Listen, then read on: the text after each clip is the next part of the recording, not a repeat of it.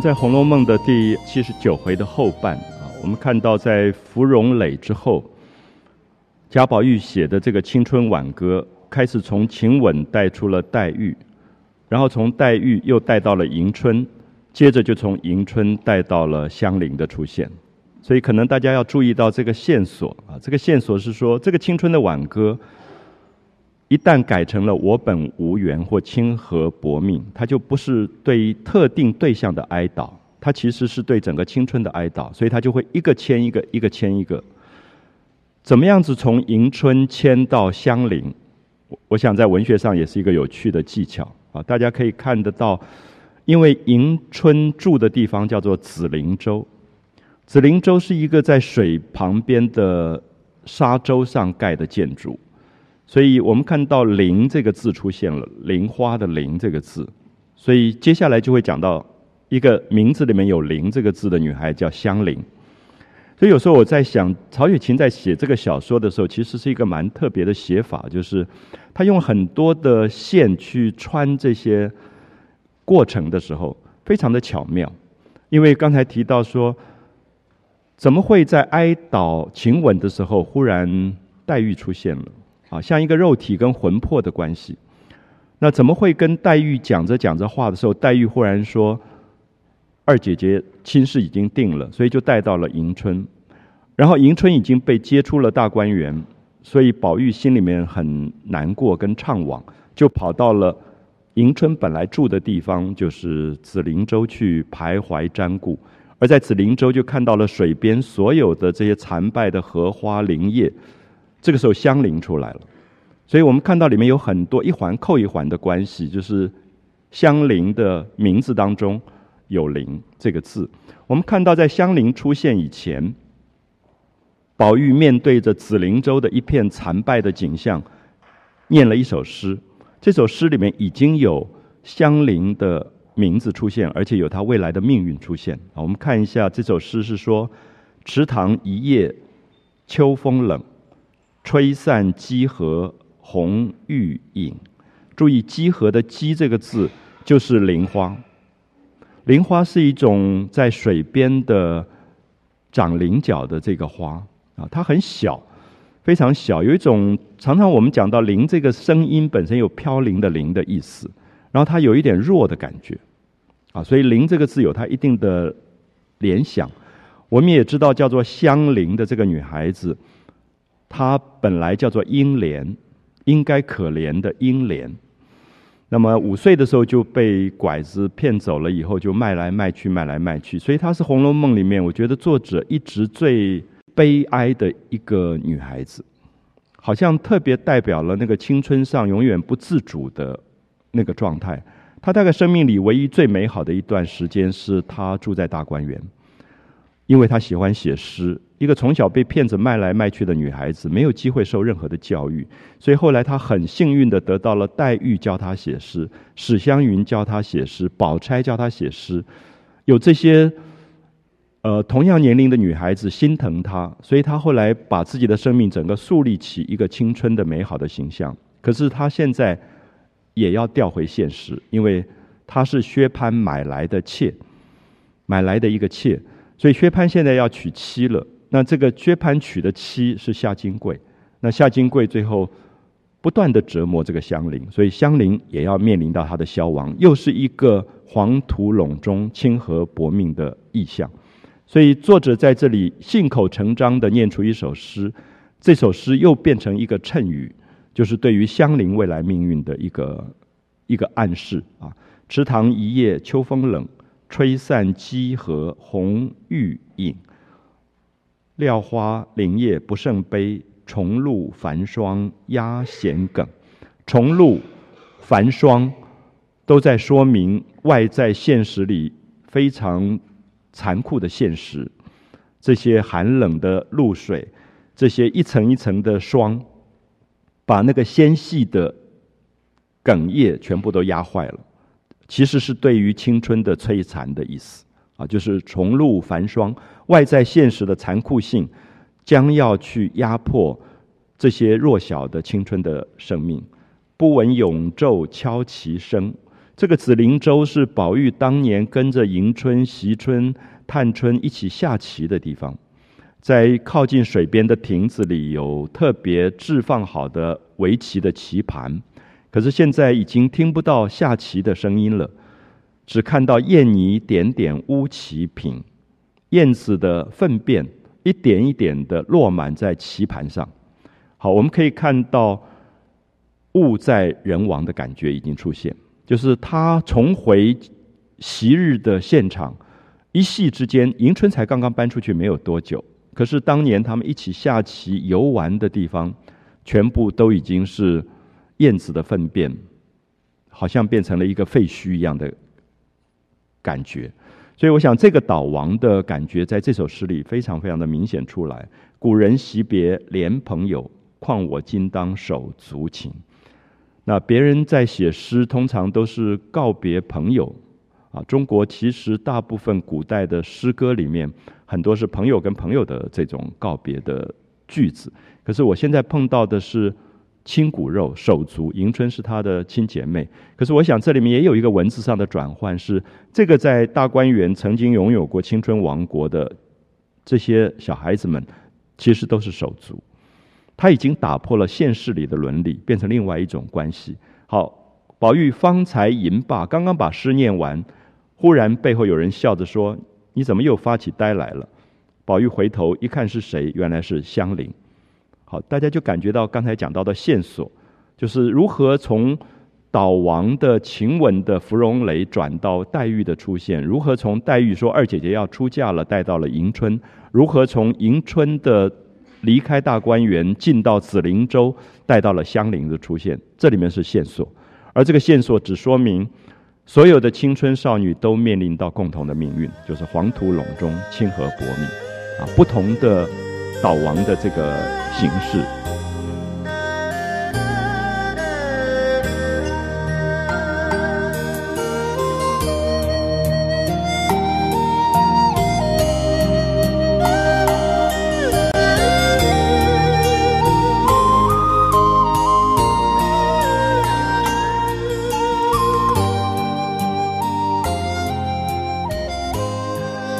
那宝玉就转身问香菱说：“姐姐，你这会子跑到这里来做什么？那好久没有看到你进来逛逛，因为他们有一段时间拥有过非常美好的青春，在一起写诗，尤其是香菱我们特别看到香菱在《红楼梦》里面代表着一个最没有可能进入到青春王国的人，因为她是从小被骗子这样卖来卖去的一个最命运最悲剧的女孩子。可是因为她对于生命里面有一个。美好的追求跟自觉，所以作者觉得这个生命竟然可以受宠到这么好的一些姐姐妹妹就照顾他，教他写诗。最后记不记得他有次在做梦里写出了非常惊人的诗出来？那我觉得那个是曹雪芹一直觉得生命里面自己只要自己对那个美的品质有所坚持，他最后可以把命运刹那之间改变。可是当然这个命运的终结，巨大的悲剧，他是无可奈何的。可是从某一个角度讲起来，我们会感觉到香菱曾经拥有过最美好的一段生命，也许短到只有一年两年，可她的本质上是很难改变的，因为她是被薛蟠买来的。那薛蟠是一个不成才的一个男孩子，所以也不会疼惜香菱，所以因此香菱只有在大观园居住。记不记得那一段时间，因为薛蟠不在家，所以他才有机会跟着宝钗住到大观园来。那是他最受宠的那段时期，所以我一直认为大观园真的像一个我们的中学，就是曾经有过的一个中学。可是，一离开那个围墙以外，那个现实世界就改变。可是现在香菱常常不来大观园，因为薛蟠回来了。啊，薛蟠回来，那么下面就讲到说，呃，这一阵子大家都在忙亲事，因为你感觉到年龄到了，所以迎春也在那边相亲，薛蟠也在那边相亲。然后宝玉就讲了一个很有趣的故事，就说薛蟠因为这半年来妈妈一直忙着替他相亲啊。好，你这个时候就注意到薛蟠不是，其实有一大堆的男的女的情侣这样，那他有香菱在身边啊。那么我们就想，哎，这个怎么相亲？可从伦理上来讲，薛姨妈就是薛蟠的妈妈，一定要替他找一个名分上的、伦理上的妻子，而且是门当户对的。所以就找了很多张家的、李家的。宝玉就在那边叹了一口气，说：“半年来，你们一下谈张家的女孩子怎么样怎么样，一下谈李家的女孩子怎么样怎么样。”他就讲了一句话，我想是非常现代的观点。他说：“这些女孩子到底造了什么孽，让人家这样议论来议论去的，评头论足？有没有发现，我们今天都还存在的相亲，曹雪芹在三百年前都觉得不妥，他总觉得好怪啊！好好的女孩子，让人家这样谈来谈去，像一个货物一样这样去谈。所以我一直觉得《红楼梦》其实有非常强的现代的观点在里面。那么这里面只有一个部分，是因为他抓到了对人性的疼爱，他才会有这个观点。”我们觉得现代、古代常常分法是说，哎，这个人头脑新不新或前卫不前卫？我觉得不是，永远最前卫跟最现代，永远是对人的最贴心的关怀跟疼惜。所以，当然你今天会觉得，如果这是你的姐姐或妹妹，然后在一个大饭店里面相亲，然后你就听到别人在谈她怎么腰太粗了，什么脸上青春痘太多，我相信你大概也会很难过。我觉得宝玉是这个心情，就是他觉得这些都是他的姐姐妹妹。他觉得这些女孩子在大观园里都如此被宠爱，不要忘记她是守护者，她是花的守护者。可他觉得这些花一旦离开了大观园，是如此被议论的，他就觉得有一点伤感。而那个伤感，觉得这些生命美好的部分，没有人疼爱他。所以刚才我一直提到说，宝玉其实是一个花的守护者，啊，他真正具备一个巨大的一个母性的这个这个个性，所以。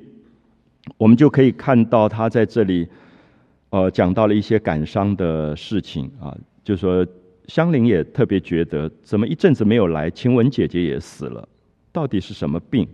然后二姑娘迎春搬出去搬得这么快，你瞧瞧这个地方一下子就空落落的，就迎春一搬走以后，这个紫菱洲就空空的一片啊。这个时候他们正在紫菱洲的旁边在谈话，那宝玉心里难过，所以他就。有点敷衍，也不想深谈这件事情，那就跟他一起到怡红院去吃茶。那香菱就拒绝了，说我现在不行，因为王熙凤要找我啊，莲儿奶奶找我，那有正经的事情，我晚一点再来。那宝玉说：“你们到底在到底们怎么正经话这么忙？”那香菱说：“为了你哥哥娶嫂子的事情，啊，就是他们要娶娶亲了，所以要紧。”好，下面就是宝玉的感叹了。我们看到宝玉说。现在说的哪一家的好？听到吵让了这半年啊，就是为了相亲那一段时间，东家的女孩、西家的女孩都在谈来谈去，说今天说张家的好，明天又要李家的，后天又议论王家的好。这些人家的女儿也不知道造了什么罪，叫人家好端端的议论。我不晓得这样的一句话，如果在现代的社会里，对所有参加相亲之前的家族有一个。共识的话，大概那个相亲里面会稍微谨慎一点，就是那个语言流露出来，其实都是对生命的一种不敬。所以我我会觉得这里面有一个非常的现代的观点，而这现代观点来自于曹雪芹最动人的部分，就对生命的本质的疼爱。就是任何一个女孩子，张家的、王家的、李家的，你不认识，可是都应该当成一个珍贵的生命去尊重，而不是去看待货物。不是去议论完说这个不妥当不好，可是从来不议论到自己的部分，所以因此我们会发现说，这是《红楼梦》我觉得值得珍惜的部分。在文学里，他三百年前就提出了这样的观点啊，我还是要讲说，我们今天未必有这样的观点，因为我们不容易做自我的反省，我们总是他人的挑剔，而这个在相亲当中特别明显会表露出来啊，甚至家族的比来比去。那各种的这种呃小小的瑕疵上的这种指责，而不太了解到，即使拒绝都应该有人性的尊贵在里面的时候，才构成了一个社会的人性上的一个大觉醒。所以我们有时候会指责说啊，现在小孩子很不懂得分手，不懂得拒绝。可是成人的世界未必就懂。好，如何去在这里面有更多生命的担待？因为对方毕竟不是货物。啊不是挑三拣四的货物啊，所以我我想这里面都会让你觉得，只要家里有过姐妹相亲，你大概都难过过。那个难过很复杂，一方面是说打打闹闹的一起长大，曾经有过一个共同的记忆，然后到那一天的时候，你忽然觉得他开始不讲话了，然后开始要被父母带到一个场所，然后你自己要穿着整齐一点，坐在旁边。可是因为你是一个弟弟，所以在那边你又会听到别人听不到的话，就是对方的家族在那边议论的时候，你都会听得到。其实我觉得里面有一种很奇特的心情的感觉。那同时也因此会觉得，有一天当我弟弟在娶媳妇的时候，我也会觉得对方的女孩子也好好的。那么他也要被我们的家族去议论。那这个家族议论的话，总觉得对方听不到。可是我就明明看到那个人的小弟也在那边绕来绕去，他也听到了。那因此我会觉得说，如果今天如果用这样的场景作为一个文学的背景或电影的背景，其实里面是有很多反省可以出来的。啊，里面如何对人做最基本的那个尊贵的疼惜，我相信是宝玉这一段话要讲的东西。所以不知道大家会不会觉得宝玉的这段话，以三百年前来讲，其实是。很奇特的观点，非常奇特的观点，因为他们都不见面的。今天还有机会私下见面，以前古代的男女性是没有机会见面的，所以那个相亲就是第一次见面，然后当然就是议论。所以因此，宝玉对那样的行为竟然是觉得不妥的，他是有觉醒的。那特别指出来说，这些女孩子到底犯了什么罪，造了什么业？要遭人家这样好端端议论，因为他觉得生命的尊贵是不应该随便被别人议论的，因为他的青春有他应该被疼惜的这个部分。可是我想香菱当然听不懂。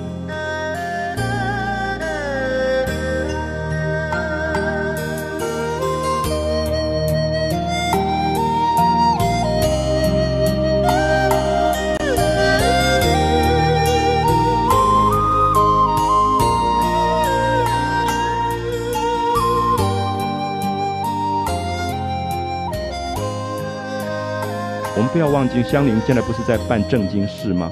被王熙凤叫来叫去，她在办什么事呢？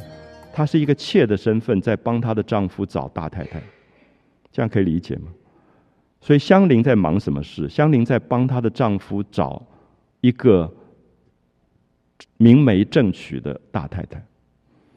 那所以你也会感觉到，这里面背后隐藏的，其实都是曹雪芹觉得对香菱的疼惜，所以香菱不可以有任何嫉妒。香菱不可以有任何抗议，香菱不可以有任何难过，因为你作为一个妾，一个买来的妾，你本来就应该做这个事。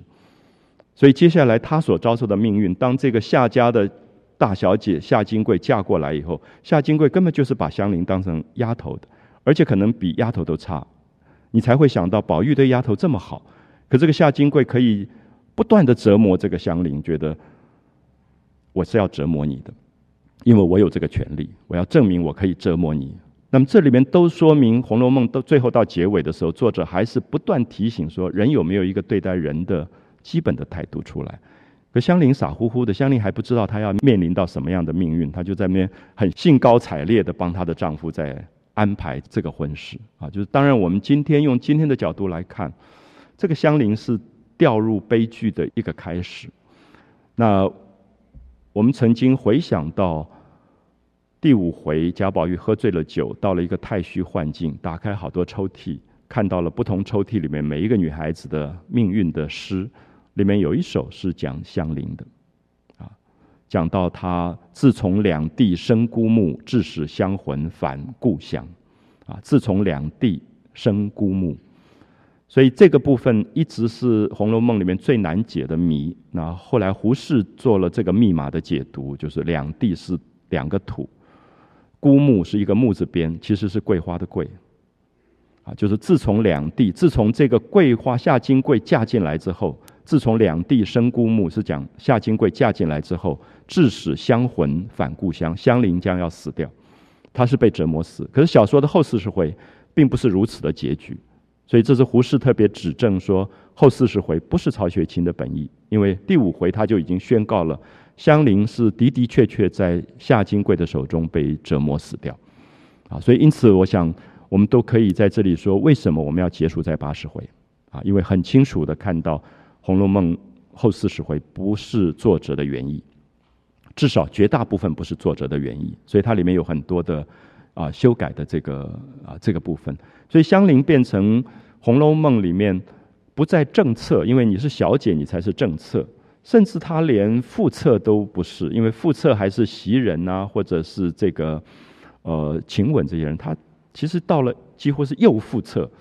那这个香菱其实是一个最最卑微的角色，可作者花了好多的时间在讲香菱，因为从生命的本质来讲，这个女孩子有非常好的品质，她竟然在这么悲剧的命运里还想写诗，因为诗是她生命的一个坚持，所以这个部分是可以暗示到香菱的死亡也跟芙蓉磊有关，她也是芙蓉磊里面要倒亡的。一个重要的一个角色跟人物，所以就借着这个香菱谈到了还没有出场的一个女孩子，叫做夏金桂。好，我们下面读这个文本，就谁是夏金桂？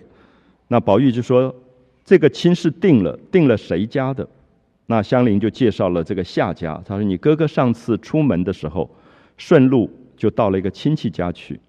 那这个亲戚原来是老亲啊，认识了好几代的。”那跟我们是同在户部挂名行商，好，特别注意一下，《红楼梦》里面有一类是官家，贾家是官家，是做官出身世袭的官家；有一类是商家，就是薛宝钗的薛家，还有夏家，他们是商家。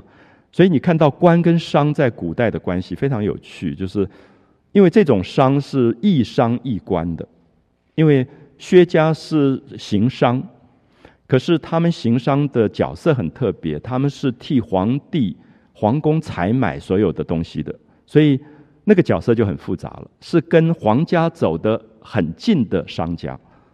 所以你看到自古以来的官商的关系，就反映在这个地方，就是他们不是普通的商人啊，所以你就可以了解这个夏家跟薛家，他们不是普通的商家。因为等一下就讲说，他们在长安城，这个长安城是一个虚构的，就在京城里面，有多大的地全部种桂花的，所以这个女儿就叫做金桂。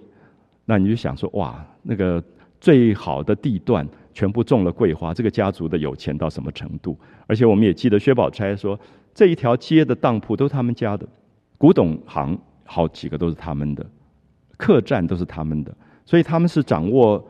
整个商业脉络的这种大家族，所以这种家族他们也讲他们的门当户对，他们需要官场的保护，他们同时也需要商家的连接去做财富更大的这种配合。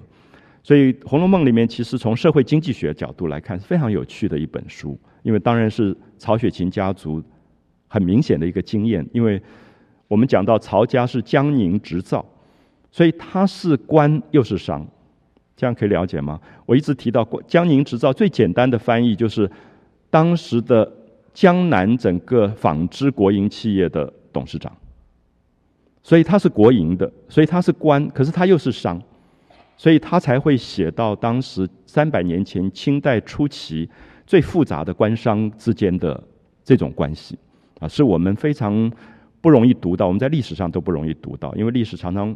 不会写到这么复杂的这种啊这种关联，所以他就讲到了这个下家，说我们在户部挂名行商，户部有点像现在的内政部，所以他们一定是跟官方的内政部有一些采买关系的行商，所以他们是商人，可是他们又跟官方的采购有关，这样就可以懂了。你最近看报纸，所有的事情都出在这里，啊，就是跟你的所谓的简单行商绝对不一样。所以在户部挂名行商，那他就跟官方开始发生了有关股在里面的，啊，一定有这样的一个勾结在里面。他说数一数二的大门户，啊，所以他们才会论亲。所以你会发现张家、王家、李家不是都议论完了吗？所以议论的可能是形貌啊、身材啊，可是很大一部分其实是家世。这家世到底配不配？因为薛家要娶一个媳妇不是那么简单，因为薛家是替皇帝做采买的。他当然不会随便娶一个任何一个家族的女孩子，那么这个女孩子一定跟他们家族也有同样的这种殷实的后面的背景啊，财力上的这个背景，所以他说，呃，他们就呃知道这个桂花夏家。那宝玉说，为什么在夏家姓夏叫夏家？为什么前面要加桂花？所以作者很聪明，就用一个东西来点明这个家族多有钱。我们就讲说啊，这个家族都有钱，多有都很空洞。可是他就用“桂花夏家”这个成语，他说他们姓夏，非常的富贵，田地不用说，他们田地到有多少，我们都不用讲，我们只讲一件事，就是几十顷的地全部种桂花，而且在城里面，啊，你就知道他有钱。那城里城外的桂花菊都是他们家的啊。以前桂花菊就是有一个管理桂花，因为桂花是可以酿酒，可以做很多的酱料，它是一种产业，所以有一个叫做桂花局的啊，就是都是他们家的。连宫里面，好注意点到了皇宫，连皇宫里面所有运用到的盆景都是他们家的供奉。有没有发现很有趣？你就会发现弊案都是从这里开始的，就是。因为这种桂花，我们不是我们在菜场买一盆桂花，因为皇宫里要桂花可能是几万盆的，所以那个单价一次的采购，为什么那么多的绑标围标这种事情出现？是因为它牵涉到官方的钱，就可以在这里面有各种的支付。好，我们记得不要讲皇家了，光是贾家记得盖园林的时候，有一个贾云去。呃，贾强他们去负责一点园林啊，什么东西？一拿到那个钱以后，就分下去，说多少人都有油水，他才能够做那件事，不然的话，他根本做不成那件事。所以我们就会发现，为什么所有的很多社会里面，在公家的工程大案件的时候，会出现这么多的问题，而在西方比较成熟的时候，社会里面会有一环一环的去检查的这个制度，因为。我想不是哪一个地方会发生问题，或者人性的问题。它本来因为牵涉到的这个数字太大，所以它其实是要有很多的这种防范在里面。所以你常常不太理解说，为什么那个价格可以比民间的价格会高出好几倍？因为它要打点的人太多。好，所以因此我想，《红楼梦》其实刚才讲社会经济学，跟今天的社会经济学来对读，你会觉得怎么那么像？所以因此你可以看到这里面都是。每一个社会里面共同存在的问题，可《红楼梦》里面，它如果要变成世界文学，因为它碰触到这个点。可是我一再强调说，如果曹家不是做好几代的江宁织造，曹雪芹绝写不出这个东西。因为比如说，我就没有这个经验，我可能根本不知道，我每次都看报纸才知道，看报纸知道你绝写不出这种文学。可是这个家族是四五代来都知道，太监来了你要怎么打点的，记得吗？有一个太监来说，最近要买房子，手头不方便。那这个借一借就还，王熙凤就立刻就说：“哎，把我的金项圈当了。”说讲什么还不还？有我们的就有你们的。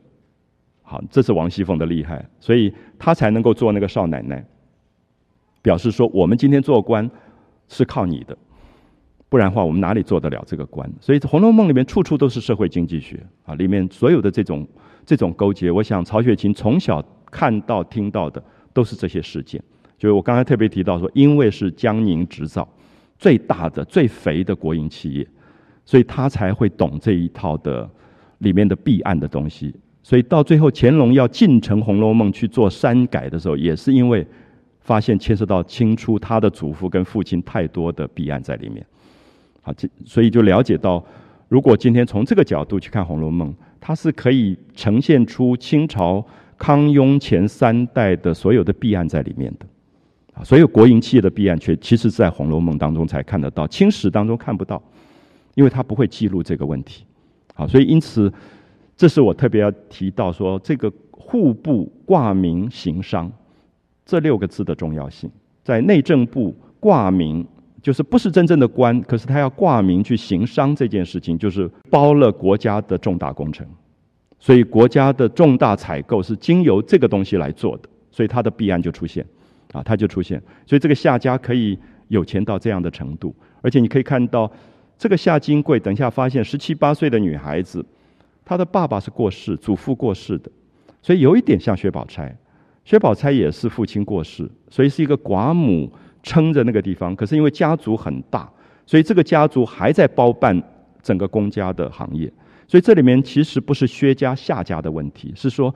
这个国营的企业延续下来有它的一个结构体，这个结构体不是轻易会动的，因为它里面有一环一环之间的某一种关系，而且我们知道要打点真的还不容易，很多人打点就出问题了，因为没有门路，所以其实他是好几代才学会说我怎么去摆平事情，怎么去打点事情，而这个弊案每一代都有，可是有时候它是不被发现的，因为它有整个的脉络跟系统。所以你看到新手一上去，常常会出现问题。所以出现问题的原因，是因为他根本不知道中间的脉络的复杂度。啊，以及人事脉络跟系统的这个复杂度的这个问题。所以这些夏家、薛家有一个共同点，都是一个老奶奶、老夏奶奶在撑家，一个是薛姨妈在撑家，男人都不在了。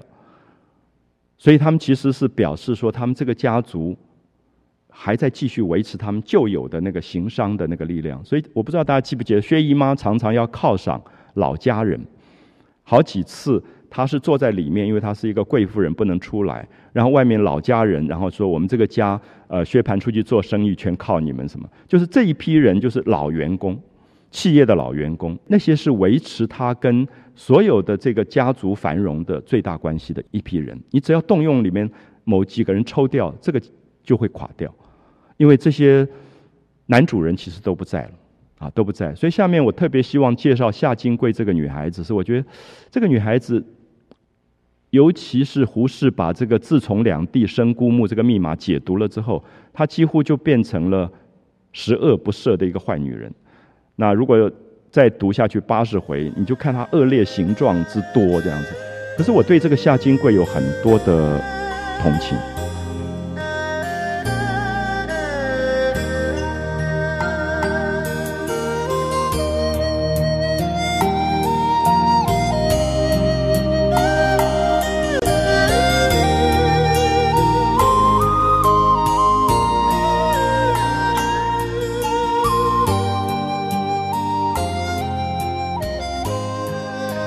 知道薛蟠的坏，唯一在对他有同情，因为他父亲很早就死掉了，万贯家财，然后这个母亲就这么一个儿子，所以宠他宠到不得了，小时候要什么就给他什么，所以要什么给什么变成一个惯性。最后他在街上看到一个女孩说我要，他就把那个人的未婚夫打死，然后抢来就是香菱，然后法律的案件自有他妈妈去摆平。所以，因此他要什么有什么，变成他一直的惯性，他就会一直这样下来。那我们看到另外一边就是夏金贵，所以夏金贵跟薛蟠是天造地设一对，因为他们其实两个刚好都是在最宠爱的要什么有什么的状况长大。等一下你会看到这个夏金贵的有趣，就是他的名字桂花的桂。他不准任何人在他面前讲出“桂”这个字，或者跟桂有关的，甚至香这个，因为他认为桂花很香。好，香菱就完了，因为香菱的名字有一个“香”这个字，啊，有一个“香”这个字，所以他就觉得你凭什么香？所以我要解释的说，夏金贵不是本性的坏，其实是在他整个成长的过程里面，他所有的他那个老奶奶夏家的老奶奶宠爱他，宠爱到说。这个世界上就只有你是珍宝，别人都是粪土，所以他就开始以这样的方式在活在他自己的一个王国当中。有一天，他出嫁了，嫁到了薛蟠家，那么这里面就发生这两个人之间的一个斗争跟对立的状况。可薛蟠是很无能的，一下就输了，所以就出现河东狮吼啊。那河东狮吼是宋朝陈造的这个故事，就是河东有一个姓柳的女孩子嫁给陈造，那。后来苏东坡是他们好朋友，就看到这个怕老婆陈造怕老婆怕到这样子，就是说一听河东狮吼，他就手上的手杖都掉了，心茫茫这样子，就用这个诗来笑他。后来就变成了怕老婆的典故，就是河东狮吼，就是那个太太一叫的时候，像那个狮子吼一样那种那种感觉。那么，所以因此我们看到薛蟠一辈子要什么有什么，那种为非作歹、肆无忌惮。结果就掉在他的克星夏金贵的手中。那夏金贵在这里要表示出我所有东西我要压服、压制。可是我们当然觉得最悲剧的是香菱，因为香菱其实是一个单纯的不得了的女孩子。这个夏金贵嫁进来，她就好好的就服侍他。可是对于夏金贵来讲，他不是故意恶劣，他只觉得说我从小都是这样子，我高兴打就打，我高兴骂就骂。那他就觉得香菱竟然漂亮。那怎么可以漂亮？在他的面前怎么可以有人漂亮？因为漂亮当然只有他。就是我们读童话故事，有一个人对着魔镜说：“魔镜魔镜，谁是世界上最美的女人？”的时候，其实它是一个心理学的东西。世界上只有你可以美丽的时候，是一个非常痛苦的事。所以这是我特别要讲出说，试试看从另外一个角度看夏金桂。我觉得她是最可怜的一个女人，因为她在成长的过程里，她是最美丽的。最后，她只有她香的。她就有一天问香菱说：“你这菱花真是不通哎！菱花怎么会香？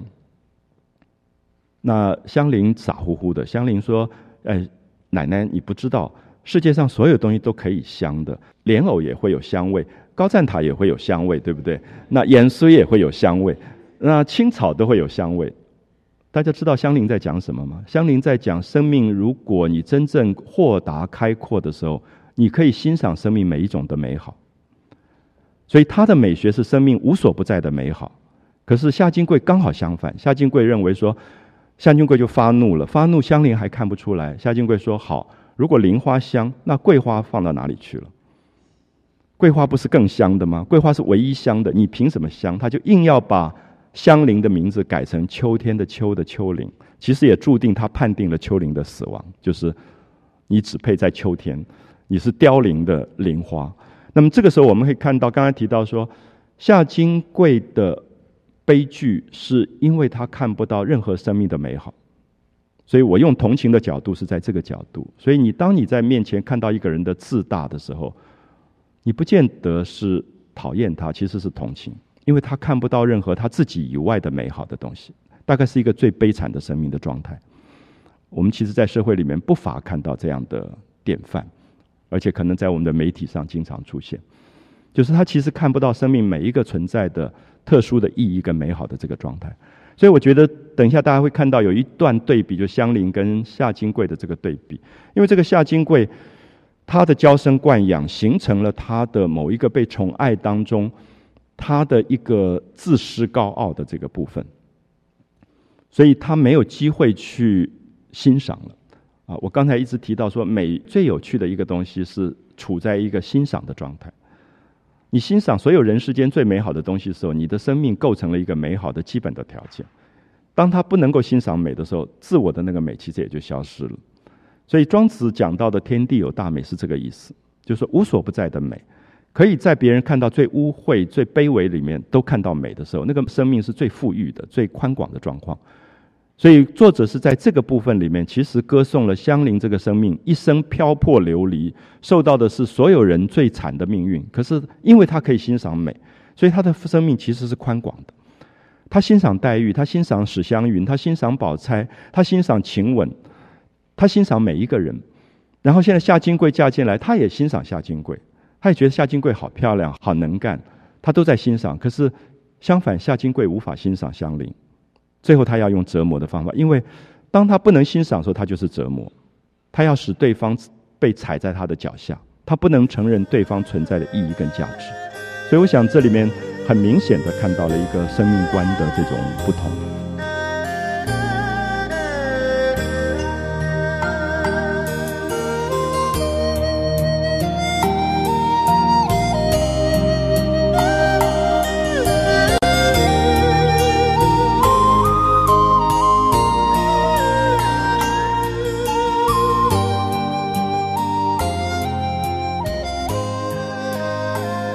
再看一下薛蟠这个角色也很有趣。我们觉得薛蟠无法无天，肆无忌惮，这个在街头上混成这样的一个痞子，有一天娶到一个夏金贵这样的老婆，怎么会忽然怕起老婆来了？这点也是有点匪夷所思啊！你从文学上你也会怀疑说，这个结构的章法到底对还是不对？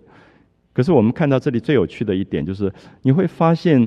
薛蟠求亲的过程，他有一次不是路过夏家吗？他就去看，呃，这个拜访老亲戚。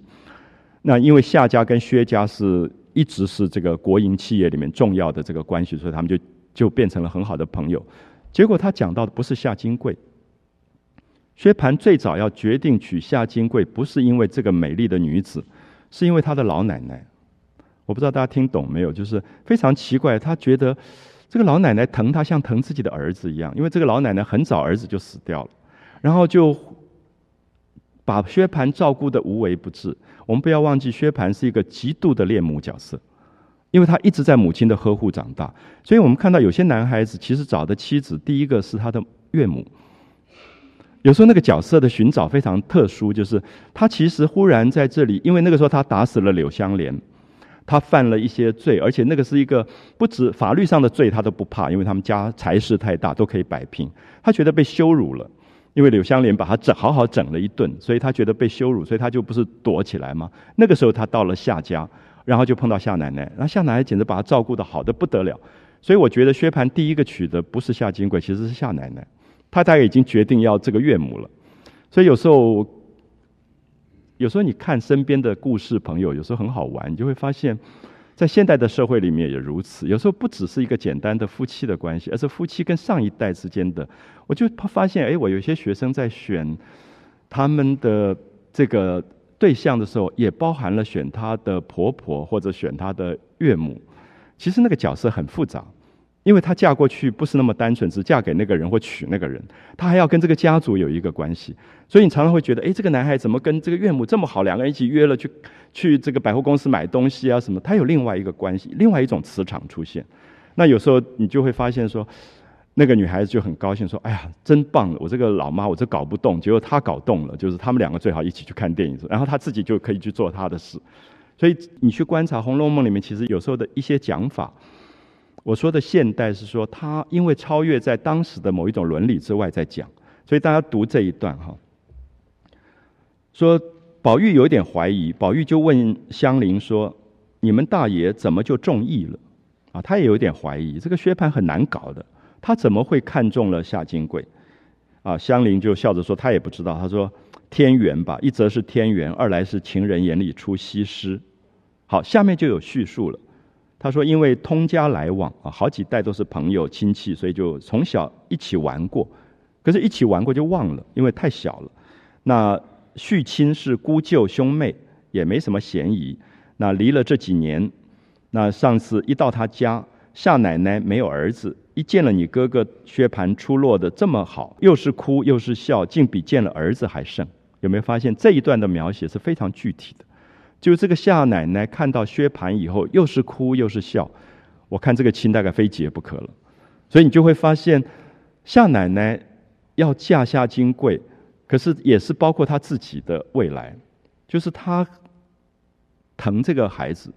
那么一般的人可能会打听一下，这个薛蟠在外面读书读的怎么样啊？学历经历怎么样？夏奶奶都没有，见了面又是哭又是笑，其实已经是爱上了，就是觉得心疼他了。所以这里面有一种宠爱，因为他失去了孩子，所以他把所有的爱寄托在薛蟠身上。这个时候，其实这个选择根本不是一个理智判断的部分。那薛蟠看到有一个人这么宠他，立刻就是母亲角色出现了，因为他的母亲就是这样一个角色，外面闯了滔天大祸，回来母亲都可以把他摆平的。好，所以这两个人的关系是远胜过薛蟠跟夏金贵的呃关系啊，所以。接下来才是兄妹相见啊！他见了夏金桂，哎，觉得这姑娘长得也不错啊，像花一样很漂亮。那在家里也读书也写字，所以你哥哥当时一心就看准了。可是注意一下，一心看准以前，前面有两个条件，对不对？第一个条件是夏奶奶那个又哭又笑的部分，第二个部分才是见了夏金桂。所以如果你从心理学上分析，你会发现这一门婚事里面夹杂了一个有趣的角色，是夏奶奶跟薛蟠的关系。就是，如果是弗洛伊德，绝对用他的心理学开始做分析了啊！所以我们在读很多文学作品、艺术作品，在解读很多密码的时候，其实我觉得心理学是一个非常重要的因素啊！就是它可以帮助我们去透视表层看不到的某些东西啊！所以我一直觉得这一段里面，呃，是有趣的。好，下面我们就看到说，薛蟠当时因为做生意，所以当铺里面老伙计一大群人，有没有发现薛蟠？根本不会做生意，他要做生意一定是老伙计一群人，所以这就是老的国营企业当中是有老班底的。这些老班底一旦离职，这个企业一定出问题，因为全部是新手，就是包括作弊怎么做他都不会，所以他就透露出所有的问题出来。所以你可以看到很好玩，就是在康熙朝转雍正朝。转的过程当中，很多的抄家的事件，其实不只是曹雪芹家，也包括苏州织造这边全部都抄家，就是因为老的事业要变了，他要转型了。那这个新的当政者，他也要换他自己的人，可换上去的人常常也出问题，因为老的脉络不知道。所以特别注意，《红楼梦》还有一个值得从社会经济学上去讨论，就是所谓老伙计。你不要看他们无名无姓，所谓的老伙计就是帮你这个家族稳定住的那些老班底。这些老班底其实非常非常重要，而且他们就是所谓的资深幕僚。他们完全懂得事情怎么打点，怎么来龙去脉。所以，我想过去我们看到这个《红楼梦》里面，就是老家族的转型，它其实非常的困难。所以，薛家之所以可以维持在薛蟠的爸爸过世之后还可以维持这么久，是因为这一批老伙计。所以，这批老伙计都要被打点的非常好。所以，你可以看到老伙计一群人骚扰了人家三四天，就住在这个夏家，吃吃喝喝，所有的东西来往都是夏奶奶照顾。所以，你看到这个关系就是认定了薛蟠将是夏家的女婿啊，这样的一个关联。所以他们还留多住几天，那这个夏家不让他走了，所以多住几天，好容易才苦辞。注意苦辞的苦，告辞都告别不了。这个夏奶奶就不让他走了，最好立刻就就成亲了，就是苦苦哀求说一定要回去了再办亲事，说苦辞，所以说明那个夏奶奶根本认定了这一门的亲事啊，才放他们回家。那。你哥哥薛蟠一进门就咕咕唧唧的求我们太太薛姨妈去求亲啊，赶快去求亲。所以我就觉得这个求亲到底是求的夏金贵是夏奶奶，其实蛮有趣的。就是他忽然觉得一生又有另外一个保护，就如果非要结婚不可，这个结婚里面有夏奶奶这个角色对他太好了。因为这个男孩子其实不要忘记，他一直在找保护伞，他的母亲是一个保护伞。现在又多一个夏奶奶，又是一个保护伞。他其实又一直有一个年长母性对他的保护，而这个保护是可以让他为非作歹的，因为他做任何错事，他们都保护他的。所以这个只有从心理学上可以解读的清楚。这是为什么我不希望把薛蟠当成坏人，也不希望把夏金贵当坏人，因为他们有他们出身上一定的条件，啊，一定的条件造就一定的个性，所以他们一直在这样的环境成长。大概别无选择啊，没有其他的可能了。那薛姨妈就觉得本来就是认识的家族，而且门当户对就准了，那就跟姨太太就跟王夫人王熙凤商量，打发人去说去求亲，就成功了。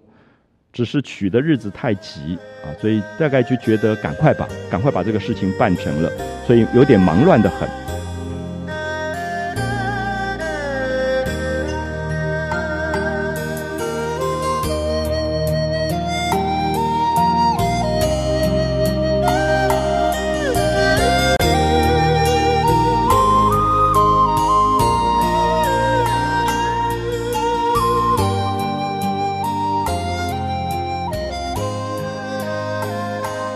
巴不得早些过来，添一个作诗的人。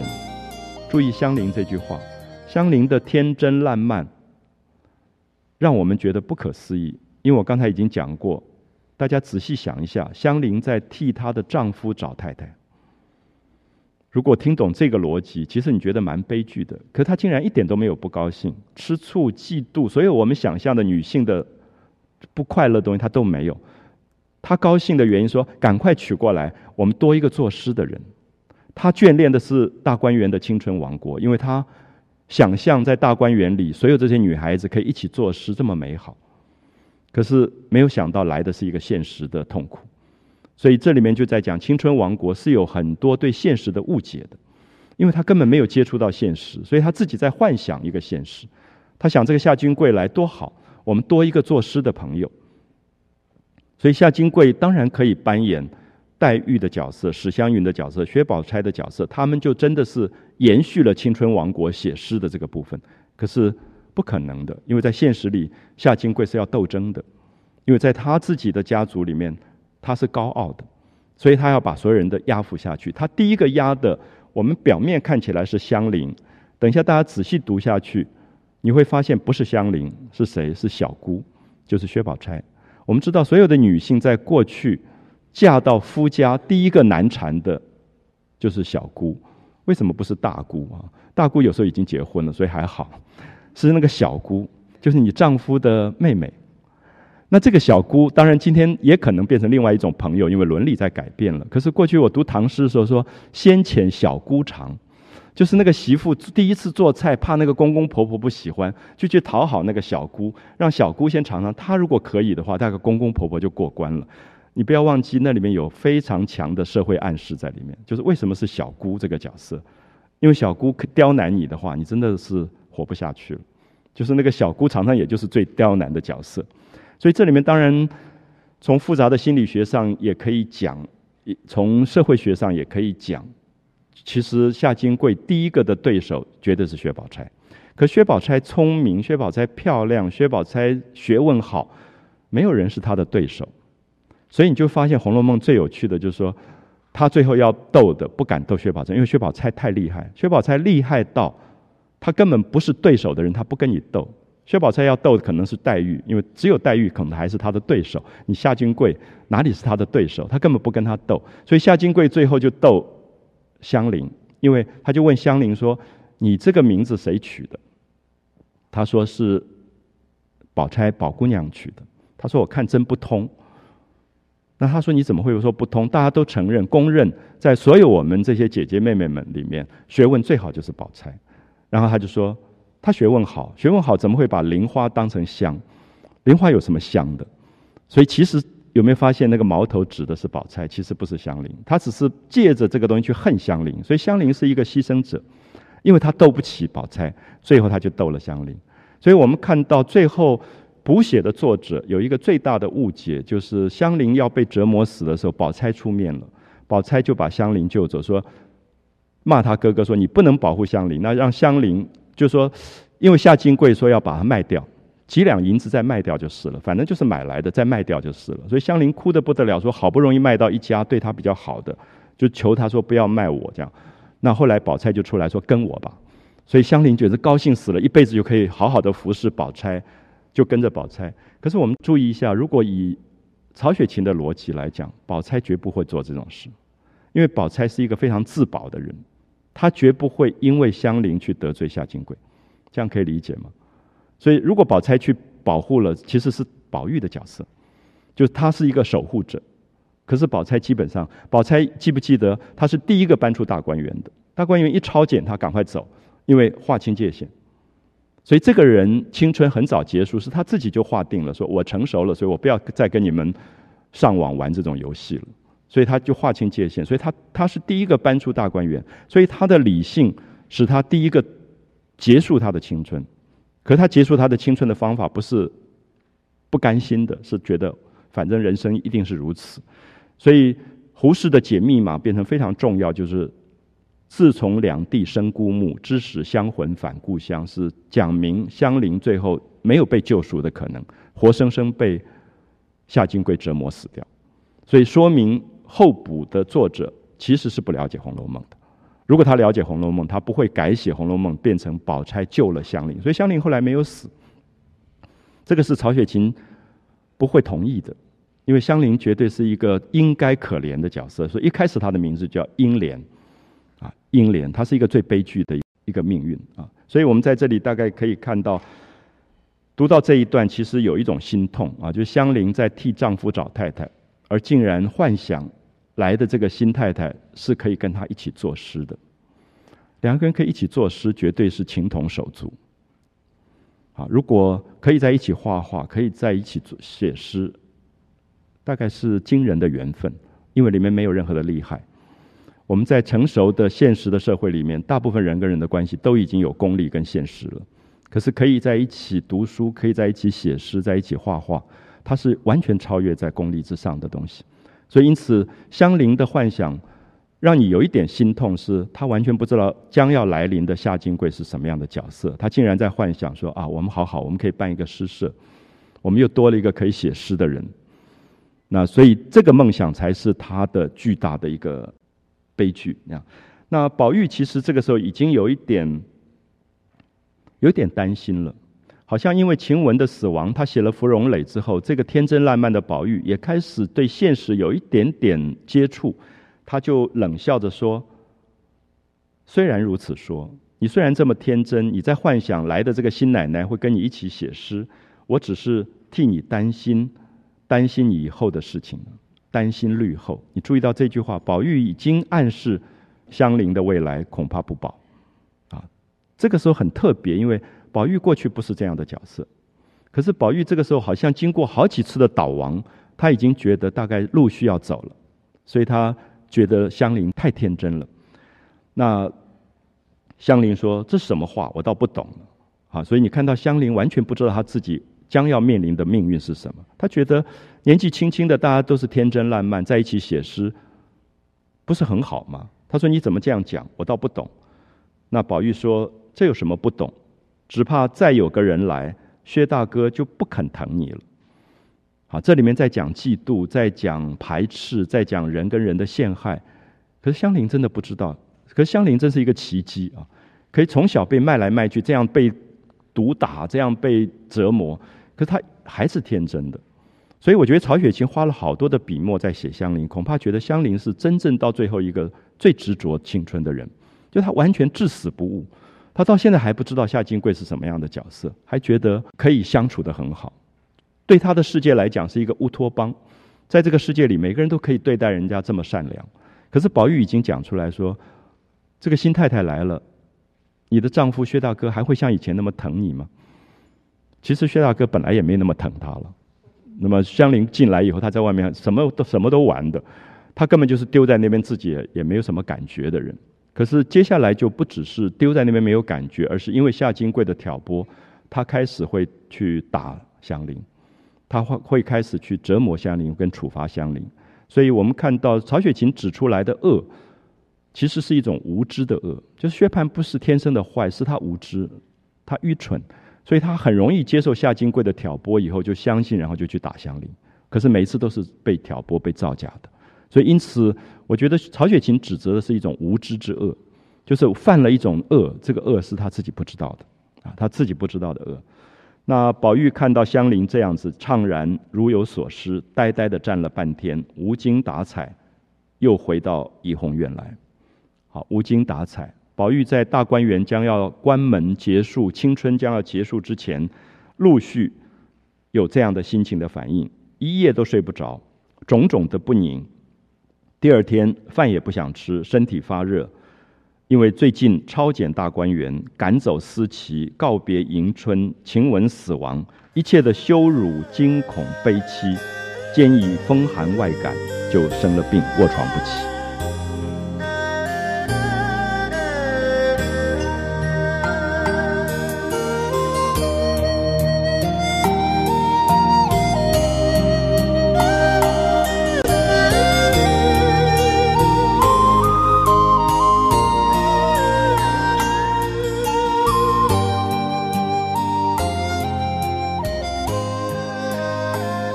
医生的病是一个青春将要结束的病，所以我们在这里可以看到一连串的事件的发生，最后在这里做了一个啊一个结局。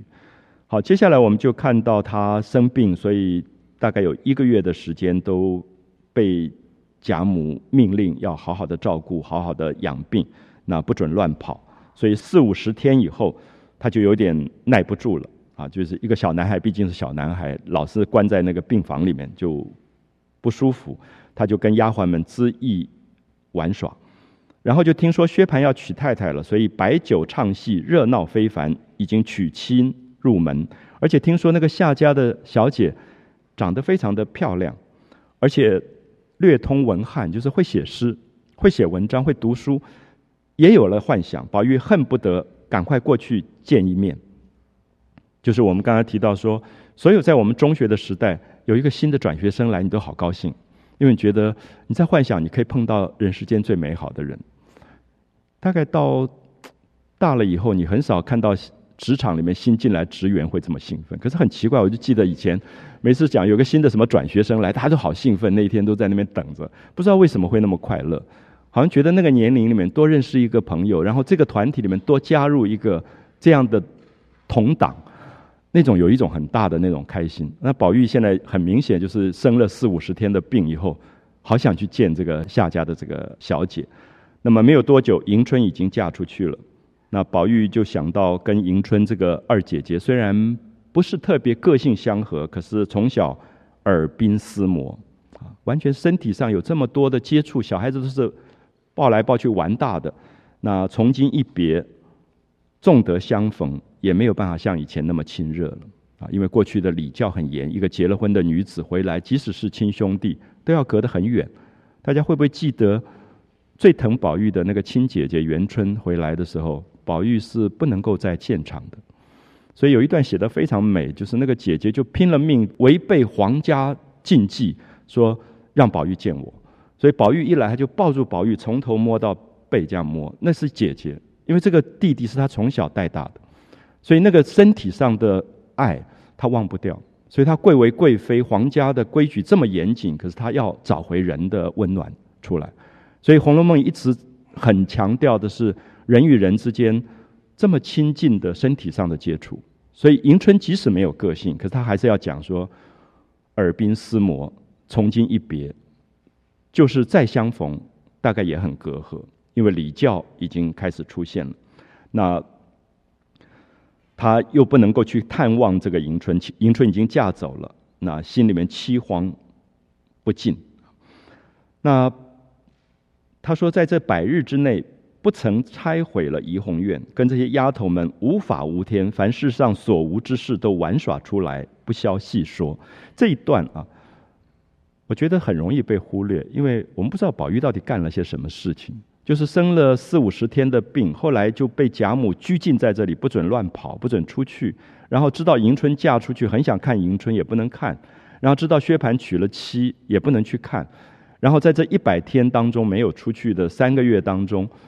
说他几乎要把他的怡红院都拆了，那么是形容他跟丫鬟造反的那个感觉，就是无法无天。可是作者用了一个很吊诡的话说：“不消细说，就没有讲他内容。”我我忽然想到，我们大概在中学毕业跟高中毕业那个毕业典礼，简直是无法无天。我想那个老师都不知道我们在在干嘛。可是那个很奇怪，因为要告别了，所以你会觉得所有的那种激情都在那个时候暴露出来。然后会变成很喝酒啊，什么事情都闹得乱七八糟的啊。那个半夜骑了摩托车去校园乱逛啊之类。因为你觉得在面临到要告别的时候，有一个心理上的期惶，而那个期惶会逼迫出很奇怪的眷恋跟激情的东西出来。所以我觉得这一段讲的是这个感觉，就是其实是大观园将要结束，所以宝玉其实心里面有一种毁灭性，所以这个拆毁怡红院。讲的是形容词，说几乎要把怡红院都拆了那样子造反一样。可是其实也是真的，好像要把这个他所居住的空间整个拆毁掉。那么既然看他如此毁坏，慢慢慢慢毁坏，被别人拆毁，不如他自己去做毁灭。啊，所以我觉得这个激情跟毁灭之间的一念之间，在这里也表现了出来。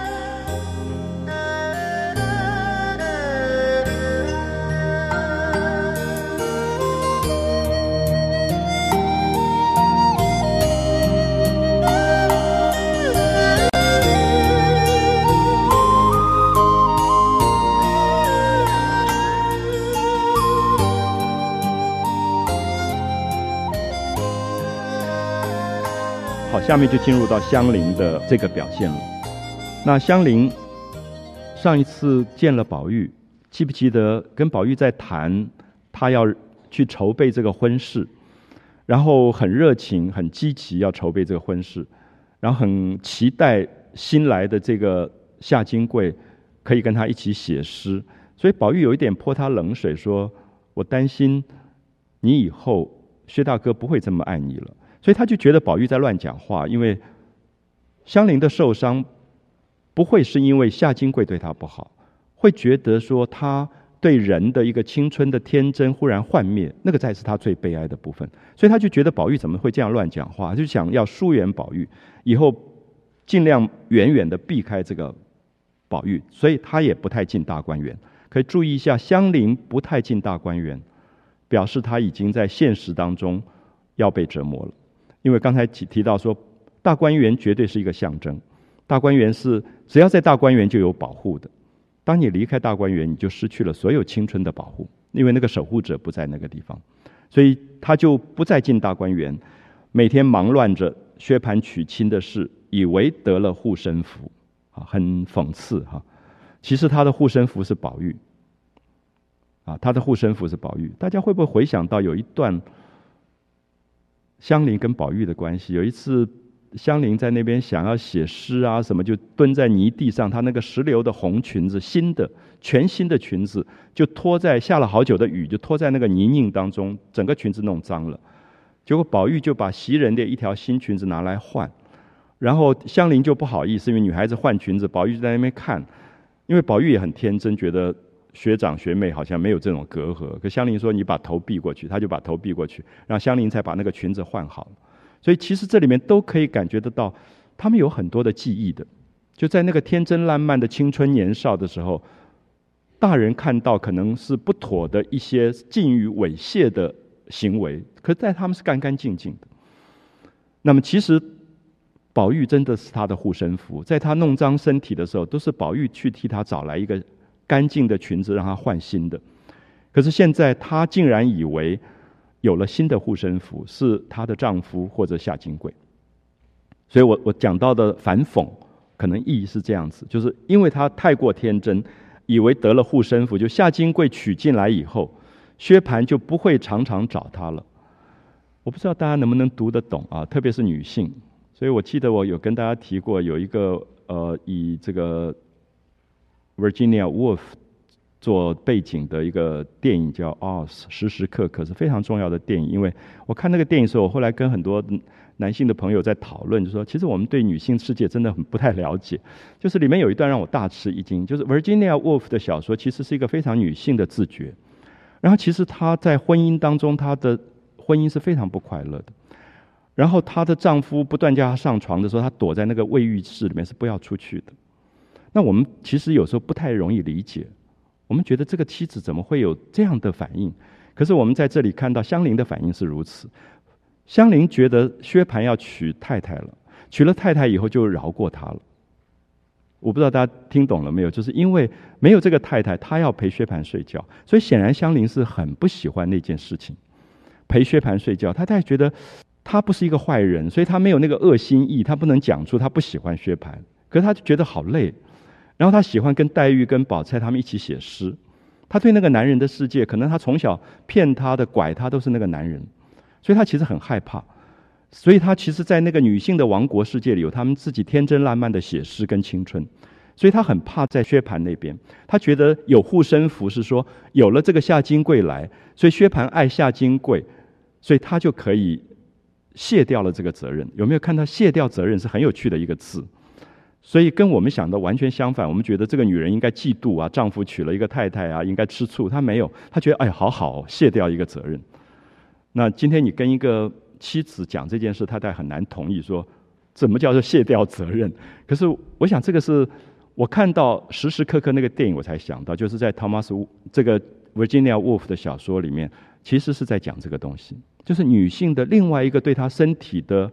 非常奇特的敏感跟觉醒，她觉得那个男人的粗鲁，无完全无法参加她的她的世界，所以她的身体有一个部分是受伤的，就是在包括生殖或者性的行为当中，它其实它是一个痛苦的过程，所以那个部分其实，在近代的西方的女性的运动当中，女性的论述当中常常被讨论，就讨论到女性身体的自觉性跟自主性的问题。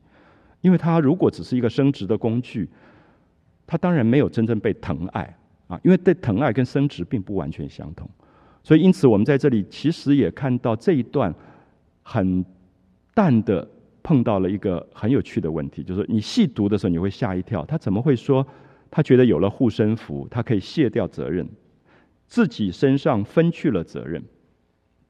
至少分去这个字很有趣啊，就说是不是原来他七天都要陪这个薛蟠，现在他觉得好极了，有四天他可以有另外一个人陪他。那这个女性觉得她要分出责任来，她不要再有这个压力。这个压力是什么？其实是那个丈夫，是那个婚姻里面给她的责任。她忽然她觉得她不要那个部分，所以。